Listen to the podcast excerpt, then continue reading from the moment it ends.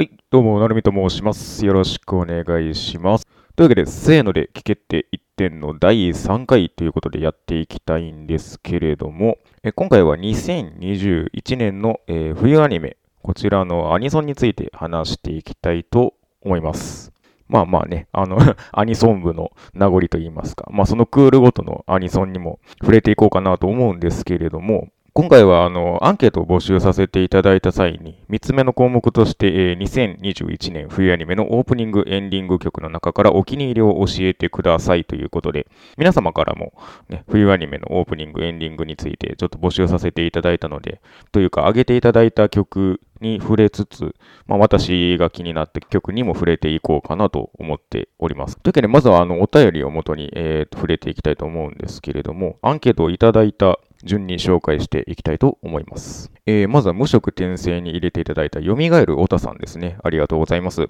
オープニング、エンディングとも進撃の巨人ファイナル。どちらもインパクトありますね。特に安藤優子さんはアニメとのタイアップはほとんどなかったように思いますので、ついに来たかという考えです。というわけで、えー、進撃の巨人ファイナルの曲を上げていただきました。私の方が進撃の巨人を見れていないので、まあ、曲だけをまあ聴いているというような状態なんですけれども、えー、オープニングが新生かまってちゃん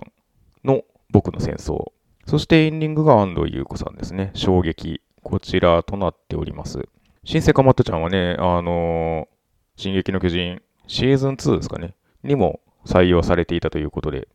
ここに来ての今一度っていうところもあると思うんですけれども、あの、公式であの、ノンクレジットの映像が上がってまして、そちらも見てたんですけれども、なんか、こうなってくるともう本当に作品に寄り添うを超えてなんというか溶け込んでるようなね、感じもしてくるというか、まあ、このね、ファイナルシーズンにあたってテーマの回収も加速していくとは思うんですけれども、もうどちらもそのアニソンとかそういうことではなくてみたいな、テーマに対する荘厳さみたいなのを全力でぶつけに来てるなという印象を受けましたね。特に新生かまってちゃんは、新生かまってちゃんらしさというか、その、荒削りのそのまんま状態ではなくて、本当に調整されているみたいな感じがして、ああ、こういう、ここまでの色が出せるものなんだなと思ったりもしましたけれども。一方、安藤優子さんはね、まあ、この蘇る音さんもおっしゃっていただいてます通り、おそらくアニメのタイアップは今までなかったかなという感じなんですけれども、やっぱりね、こういうファイナルシーズンを迎えてはないですけれども、こういうね、祈りに近いというか、そういう歌唱がハマるファイナルシーズンを迎えて満を持してみたいなところもちょっとあるかもしれないですね。この衝撃という 曲は後半でガラッと色を変えて、あの、さらに盛り上がりを見せるというか、一段ギアを上げた展開が待ってるんですけれども、そちらもね、聞いてみると面白いかもしれないですね。では続きまして、えー、SK8 に入れていただいた方ですね。お名前はありませんが、入れていただいた作品の通り、えー、SK8 オープニングのパラダイスをえー、上げていただきましたね。パラダイスはルードアルファの曲でございまして、なんか見たことあんなと思ってたら、あのー、ドクターストーンの最初のエンディングがルードアルファでしたね。とっつきやすさというか、その、ラップが主体だと思うんですけれども、その、乗りやすさで言うと、なんていうか、その、そのロック的な位置に近いというか、なんか耳馴染みのいい曲でね、メロディーがいいっていうかね、なんかオープニングの映像的に言うと、そのストリート感、題材になってるスケボーっていうもののそのテイストを拾いながら、まあ、そこにマッチしながらも、ちょっと浮遊していくというか、オープニング冒頭のノリのまま突っ切る曲があってもおかしくはないなと思うんですけれども、なんかちょっとアニメ的に押し上げてくれるような感じがあって、かっこいい曲ですね、これも。さて、では続きまして、えー、馬娘プリティダービーシーズン2に入れてくださった方ですね。えー、お気に入りのオープニング曲は、ビースターズのオープニング曲でした。夜遊びの怪物です。また、お気に入りのエンディング曲は、ゆるキャンシーズン2のエンディング曲でした。佐々木恵里春の隣です。ということで、えー、オープニング、エンディング曲一つずつ上げていただきましたけれども、えー、まずね、ビースターズのオープニング、夜遊びの怪物。まあね、ね、こちらも本当にね、よくその、アニソンというものがその、どれだけアニメに寄り添えるかみたいな話をするんですけれども、とりわけその夜遊びがもともとそのね、小説を元にした曲を作るっていうコンセプトというか、まあそういう企画の中から出てきたアーティストなので、そういう意味ではもうこのビースターズっていうものに対してもすごいストレートなその入れ込み方をしてるというか、あの本当にビースターズのことを表すオープニングでありエンディングであるっていう、このストレートさはなかなかその自分があればあるほど難しいなって思うんですよね。作品というかその題材の方が主であるっていう作り方をしないとここまでのストレートさは出せないなと思っててその上ですごい気持ちのいい曲になっているところがさすが夜遊びだなというところですね。そしてね、えー、エンディング曲ゆるキャンシーズン2ということで。いやー本当にねこれもゆるキャンのエンディングじゃないと成立しないんじゃないかっていうテンションというかそんな気はするんですけれども。ね、このウィスパーな感じというか、ゆるキャンを見終えた気持ちだからこそこの心地よさが感じられるみたいなところもあり、キャンプで焚き火を囲んでいるようなね、そのまあ前期もそうでしたけれども、ほっと一息つくような曲でね、締めてくれてましたね。えー、続きまして、りょうたさんですね。りょうたさんは無色転生に入れていただいておりましたが、オープニングエンディング曲としては、えー、ビーサズ第2期は録画こそできなかったものの、リアタイで見れるときは見ておりまして、オープニングがいい曲だなと思っておりました。まあ、今をときめく夜遊びですし、当然ですかね。えー、あとはオープニング、エンディングセットでですが、大原優子さんが歌う無色転生、えー、話数によって微妙に演出を変えたりと曲と作品の一体感が半端ない馬娘プリティダービーシーズン2は、えー、作品に対する評価にもつながる素晴らしい楽曲だったと思います。あとは視聴自体が、視聴自体は途中で断念した裏世界ピクニックのオープニング、えー、ワンダーエッグプライオリティ、SK8 のエンディングが良かったと個人的には思っています。ということで、本当にね、大原ゆい子さんがこの無職転生のオープニング、エンディングどちらも担当されてるんですけれども、特にオープニングの方は、あの、後ろで本編の映像がそのまま流れて、そこにオープニングが被さるというところで、あの、映像を切り替えることなく、そのまま地続きでやっていくという。リゼロがそのオープニングカットするのだとしたら、それはこっちはもうそのままダイジェスト映像を入れてしまおうというまあね、そこもみちみちに情報量が詰まっているんですけれども、そこに流れててもおかしくない感じって結構難しいと思うんですよね。邪魔にならないようにって言うとあれですけれども、本当にそこにある声として違和感のない仕上がりになっていて、ね大原優子さんのこの多彩さが伺えるところではあるんですけれども、やっぱりアレンジによってそういう異国風な感じというか、そのね、ファンタジー感のある音をこう散りばめながらというところで、ね、あれも画期的だなと思いましたけれども、エンディング曲はもうちょっとストレートにロック調な展開というか、力強いね、楽曲になっておりましたけれども、だから落ち着けて終わるというよりは結構ぶち上げて終わるみたいな感じもあったような気がしますね。馬娘もね、やっぱりそのきっちり作り上げてくるなっていうか、ウマ娘のその世界観としてその、ウイニングライブというか、勝ったら歌って踊るみたいなのがある中で、この主題歌をこう、ガチガチに作り込んでくるっていうのはね、ある意味、あるべき姿勢という、なんかそれもやっぱり一気のハードルがある種あるかなというところなんですけれども、まあそこをね、超えてくるというか、まあやっぱり今回の主役、2人にフォーカスしてっていうところもあるとは思いますけれども、映像のね、疾走感も素晴らしかったなと思いますね。裏世界ピクニックは逆に意外だったっていうか、なんか SF とかそのネットロアみたいなその都市伝説みたいなのを扱った時に、もうちょっとダーク寄りなね、主題歌が来てもおかしくないかなというところなんですけれども、ね、チコビーズハニーワークスで醜い生き物ということでね、確かになんか最初に聞いた時に、その、要は1話の冒頭のその空尾の感じというか、はぐれ者ゆえに裏世界にはまっていくみたいなところの拾い上げかなという気はしていて、でもこのチコビーズハニーワークスの特性というか、その声とか曲調とかで結構その背中を押すニュアンスが生まれるというかね。そしてワンダーエッグプライオリティ。そうですね、ワンダーエッグプライオリティもオープニングエンディング曲がアネモネリアということで、あのー、まあ、主役4人の、まあ、ユニットということなんですけれども、オープニングがもう言わずと知れたというか、その巣立ちの歌ということで、まあ、これも衝撃っちゃ衝撃なんですけど、逆にエンディングはこう、 Life is サイダーでこう、ポップにまとめてくるというような、エッグ世界のあの絵作りの方で終わるみたいなニュアンスがあって、このままストレートに受け取って良いものかどうかみたいな順々が生まれるんですけれども。はい。では続きまして、えー、伊藤つくしさんですね。えー、ワンエグに入れていただいておりますが、えー、2021年冬で押せる曲はワンダイグプライオリティのエンディング曲 Life is Cider でしょうか。主人公4人のキャラソンで、えー、軽快な曲調と4人でワイワイやってる感じの歌詞が本編の知りやすさを和ませる曲でした。泣いて病んで悩んでの部分とか割と好きです。ということで、ね、こちらもワンエグのエンディング曲ですけれども、4人でワイワイやってる感じがエンディングで出るんだっていう感じがね、ありますけれども、泣いて病んで悩んで、うん、なんかね、現代的というか、言われてみると、なんでしょうね、本人にとってのそのことの重大さはさておき、そういう歌詞をこういうポップに歌い上げること自体が、なんかそのワンエングにおけるその、その主人公たちを表してるような気がしなくもないですね。本当にワンエグはなんていうか、他のアーティストを起用するよりも、この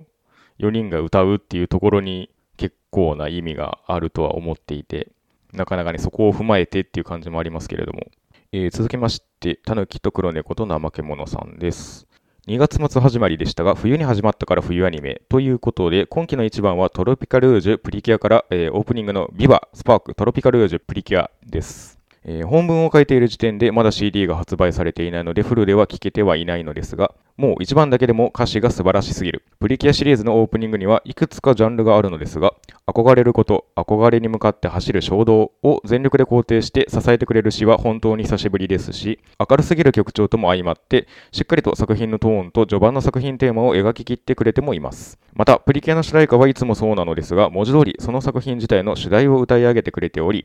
振り返るときに主題歌だけでも作品がしっかりわかるというアニソンというよりもアニメソングとしてのあり方をしっかり示している楽曲でもあります。放送から1ヶ月が過ぎましたが、まだオープニングをカットすることはできず、どころか毎週少女たちの感性を、憧れを肯定してくれる歌詞に涙を流してしまうほどです。今期の猛者たちの中では間違いなくかなり小粒の楽曲だと思いますが、まだあと1年間、休日の朝にこの曲で肯定され、元気づけられ、そしてプリキュアに出会う日々を送ることができると考えると、それだけで涙が出そうになるくらい私にとっては幸せな曲です。もう1曲、エンディングのトロピカ ING という楽曲も素晴らしいのですが、えー、語り出すと終わらなくなりそうなので、この辺にしようと思います。ぜひ一度日曜日の朝にお聴きください。ということで、えー、プリキュアのね、最新作、トロピカルージュ、プリキュアの主題歌を上げていただきましたけれども、こちらもね、我々としては、あまり観測が追いついてないところではあるんですけども、プリキュア。これもね、やっぱりプリキュアシリーズごとにということなので、さっきもね、アニソンとアニメソングという言葉を使い分けていただいておりましたけれども、もはやもう独自の文脈を築き上げているというか、プリキュアとしてどういうメッセージを発信していくかっていうところにこう注力できるのは強いなとは思いますね。ちょっとあの本編を見ることはまだ叶ってないんですけれども、あの公式のね、映像だったりとかを通して、あのこちらの曲もね、聴かせていただきましたね。一応あのオープニングの方を、えー、メインに上げていただきましたけれども、歌詞が素晴らしすぎるということで、でも一見するとね、そこまでそのなんか、めちゃめちゃメッセージが込められている歌詞ですっていう風には見えなかったりするんですけれども、なんというか、このテンションの歌詞にそれを込めるっていうのが逆にそのプリキュアらしさなのではないかなと思ったりもしましたね。まあ、明るすぎる曲調というふうに言っていただいてますけれども、本当に入りからもうガンとこの全力でこう上がっていく感じで、まさしくね、私が言うところの天井を叩くというやつですね、これが。そうそう、そういう意味ではなんかあの、エロ漫画先生のエンディングだったあの、トライセルのアドレナリンとかも、なんか似たようなテンションの、あの、高さを維持している感じがあるなと思うんですけれども、本当にね、周りをこう照らすような 明るさを持っているなというふうに思いましたね。まだね、あの、涙を流す域には至ってないんですけれども、それは本編を 見てないので当たり前なんですけれども、なんかね、そういう風に感じ取れるっていう意味では、その進撃の巨人とかもね、そういう感想を多くお見かけしまして、それこそが作品に寄り添うということなのかなというのも思ったりはしますけれども。ねトロピカ ING の方もね、あの、エンディングのダンスが、あの、ある映像を見たんですけれども、なんかこのね、ダンスもこう、プリキュア独自の文脈の匂いがするというか、普通のアイドルとか、あと例えば、アイマスとか、ともちょっと違うような感じがあるっていうか、独特ですよね。あの、結構その振りとして表現がストレートでありながら、こう、ちょっと違和感のある動き、真似したくなるようなという、が入ってきてみたいな、このエンディングで踊るっていう文化の上で成り立つものなのかもなと思ったりもしますけれども。いやー、プリキュアのね、曲はやっぱりプリキュアを見てこそっていうところもあるとは思うんですけれども。さて、えー、続きまして、ゆるぐさんですね。えー、ね、感想の方では、あの、一言に留めていただいておりましたけれども、オープニングエンディング曲としては、えー、 Show by Rock Stars オープニングテーマ、プラズマジカのマシュマイレッシュで、ドレミファ Stars、えー、そして、えー、 Show by Rock Stars エンディングテーマ、マシュマイレッシュで、え、星空ライトストーリーということで、両方ともね、えー、商売ロックスターズの曲を上げていただきましたけれども、いやー、良かったですね、この2曲。あの、アニメ本編の方は、えー、相変わらず私は見れてないんですけれども、まあ、ミヤさんがね、あの、アニメの内容については語っていただいた通り、まあ、その、オールスター感というか、お祭り感というか、まあ、ある種のその、作品タイトルの、まあ、総ざらえじゃないですけれども、まあ、そういったところもあり、特にオープニングの方はね、プラズマジカとマシュマイレッシュ合同でということですごい賑やかな曲になっているんですけれども、いやー、ドレミファスターズめちゃめちゃいいですね。私、これかなり今季の中でもね、トップクラスに好きな曲なんですけれども、まあ、さっきちょっと言ったようなそのお祭り感もあるというか、このサビでこう切れ、切れ目なくループしていく感じがすごいなっていうか、そのまま行くんかいみたいな、その高さの維持があるというか、一生終わらねえんじゃねえかなみたいな感じがするというかね。うん。なんかその、さっきね、プリキュアの方でその、歌詞の肯定感みたいな話をしていただきましたけれども、これもなんかすごいその、ポジティブな方にこう、言葉をぶつけていく感じがあって、すごい前向きな肯定感に溢れてるなと思うんですけれども、それがこのね、決して高度の下がることのない曲調と合わさって、あの、刺さるものになっているというかね、うん、そんな感じがしましたね。星空ライトストーリーもね、マシュマイレッシュの曲ということで、まあね、あのー、まあ、前期というか、そのマシュマイレッシュの方でもいくつかね、曲があって、なんかどれもレベルが高いなと思ってたんですけれども、こうして改めてまた聞いてみるとね、その 入りでもう一発で掴んでくる強さがあって、なかなかにね、この クオリティを維持し続けるっていうのがすごいなと思いますけれども。えー、そして最後に、えー、鶴見さんですね。ありがとうございます。ベストオープニング、シーズ・ザ・デイ、イルキャン、えー、一期の名曲、シャイニーレーズという高い壁がありつつも、しっかりと結果を出してくれたと思います。映像と相まってキャンプへ向かう道のりのウキウキワクワクとした雰囲気がよく出ていました。えー、ベストエンディング、春の隣、ゆるキャン。ということで、えー、作詞作曲も務めた佐々木恵里さんのインタビューによると、最終回の展開を聞いた上で制作したらしく、まさにシンクロ率120%といった感じでした。結果、ゆるキャンの完全制覇となりましたが、他では、えー、怪物ビースターズオープニング、醜い生き物裏ピクオープニング、夢をかける馬娘オープニング、えー、ネモフィラ、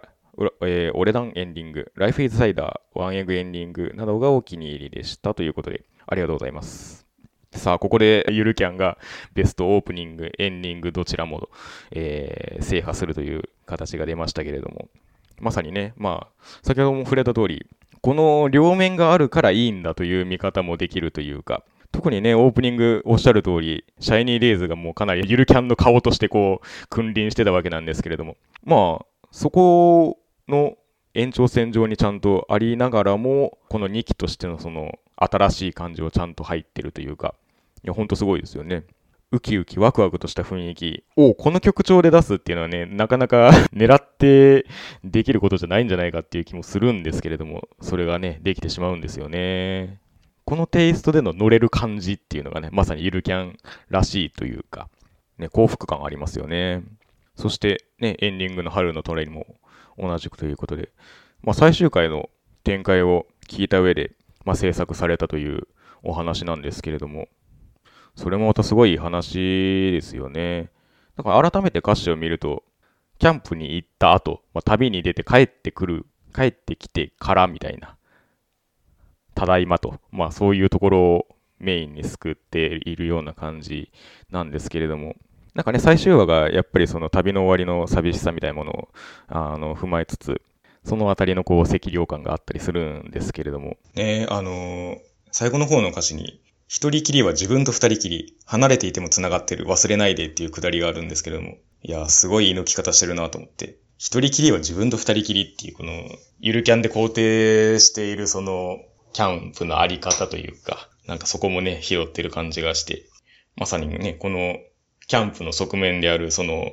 一方を拾い上げていて、すごいなと思うんですけれども。さあ、というわけでいただいたお便りはこのあたりになるんですけれども、ちょっとね、私の方でも、まあ大体ね、結構もうメインどころを上げていただいたので、まあ他の曲も少しだけ触れていこうと思うんですけれども、やっぱり個人的には抑えておきたいのは、やっぱりダイアローグですね。ジャック・キャラ友崎くんのオープニング、エンディング、ダイアローグ担当してますけれども、まあ、あの、人生イージー、オープニングの方で、田中秀和さんとのタッグが帰ってきたぞというところで、あの、初めての革命に続きというところなんですけれども、まあね、このジャック・キャラ友崎くんのゲームっていうところに フィーチャーしたそのチップチューン的なノリが含まれる楽曲なんですけれども、なんか、テンポとしてはすごい、そんなに、そのね、それこそ初めての革命に比べたらかなりゆったりとした感じではあるんですけれども、なんかそれをこう感じさせない疾走感のある運びというかね、それこそね、オープニングの映像みたいな 走ってる感じに連なる曲になっているというか、あとはやっぱりなんかその、掛け合いの妙が生きるところがあって、この辺は田淵さんのディレクションかなと思うんですけれども、なんかそういうのをこうね、端々に入れてくることによって、オープニング映像もなんかその、そういうね、リアクション部分を映像で拾っていってたような感じがするんですけれども、まあそういうところも楽しい曲になっておりましたね。あとあんまり流れなかったですけども、リゼロのね、えー、オープニング、前島真由さんのロングショットっていうことで、これもかなり強い曲でしたね。まあ、作詞作曲、ロンさんということで、まあ、さもありなんという感じなんですけれども、なんですかね、あの、第2期になったらこういう強い曲を出さないといけない縛りでもあるんですかね、リゼロは。ね、パラディスス・パラドクスムもめちゃめちゃ好きでしたけれども、これもかなりね、好きな曲ですね。ね、もうちょ、もうちょっと流れて欲しかったなと 思うんですけれども。あとは、最近の流れで言うと、神山陽の色香水、堀宮のオープニングですけれども、あと、秋山黄色のアイデンティティ。これがあの約束のネマーランド2期のオープニングで。なんかこの辺の人たちは、こうね、最近のソロアーティストの流れというか、神山陽さんは空挺ドラゴンズのオープニングなんかでも見かけた人ではあるんですけれども、ボカロ P からソロへっていう流れの人たちの一人、この辺の潮流もやっぱりアニソンに食い込んでくるというか、ある意味でこう共感力の高い楽曲を放つというか、まあそういうところもこう、特にね、堀宮みたいな作品は重要だったりするのかなと思うんですけれども、秋山黄色さんは別にボカロ P では ないんですけれども、なんかそういう、例えば YouTube でサムネを見たことあるとか、なんかそういう人も多いんじゃないかと思うんですけれども、なんかこう映像、イラストも含めて自分で手掛けていくっていう、その、マルチな才能でセルフプロデュースをしていく人たちっていうのが、一定数、やっぱりこう、若い世代からどんどん現れてきていて、なんかそういう中の一人かなと思うんですけれども、このね、約束のネバーランドの一期のウーバーワールドの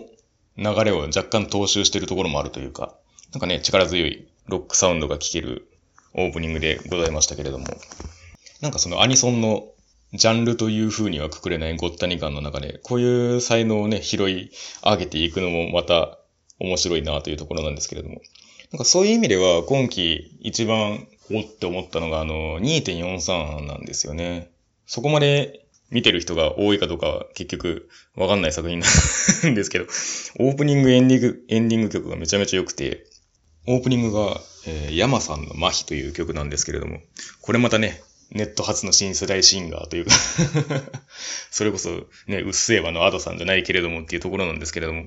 なんかこう、低音に重心のあるその力強い声というか、嫌おうなくこの頭に刺さってくる感じがね、すごい心地いいんですけれども、言ってしまえばその、歌というか声には結構その、ダークな色合いが乗せやすい声質かなとも思うんですけれども、こういうそのね、2.43っていうその、高校のバレエを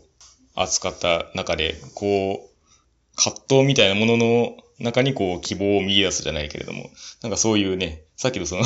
チコビスハニーワークスじゃないけれども、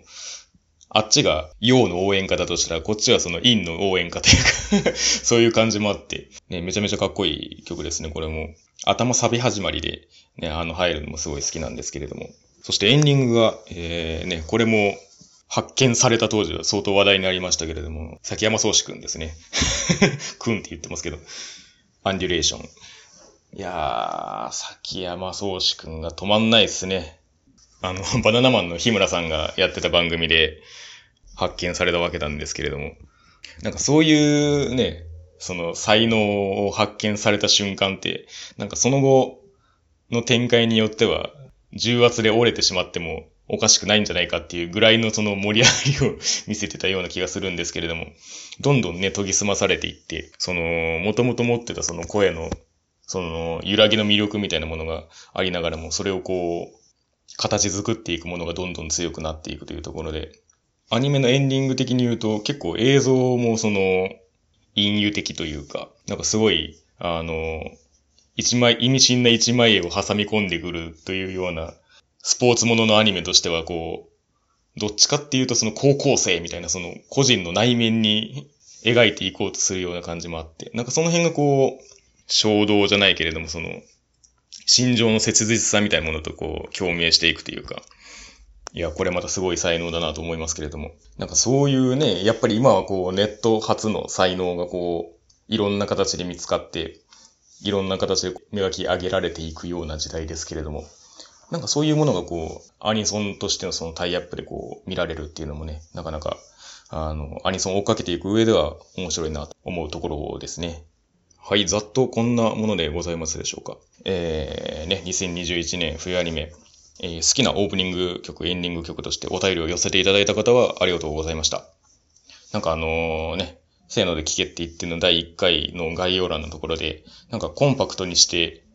フットワークをね、軽くしていこうみたいなことを 書いたような気がするんですけれども、やっぱり紹介した喋ってるとなかなか長くなっちゃいますけれども、まあまあ良ければ、今後もね、あの、クールごとのアニソンは拾っていこうかなと思っておりますので、よろしければまたお付き合いいただければ幸いです。というわけで、えー、せーので聞けって1点の第3回、えー、2021年冬アニメの、えー、アニソン特集でございました。ありがとうございました。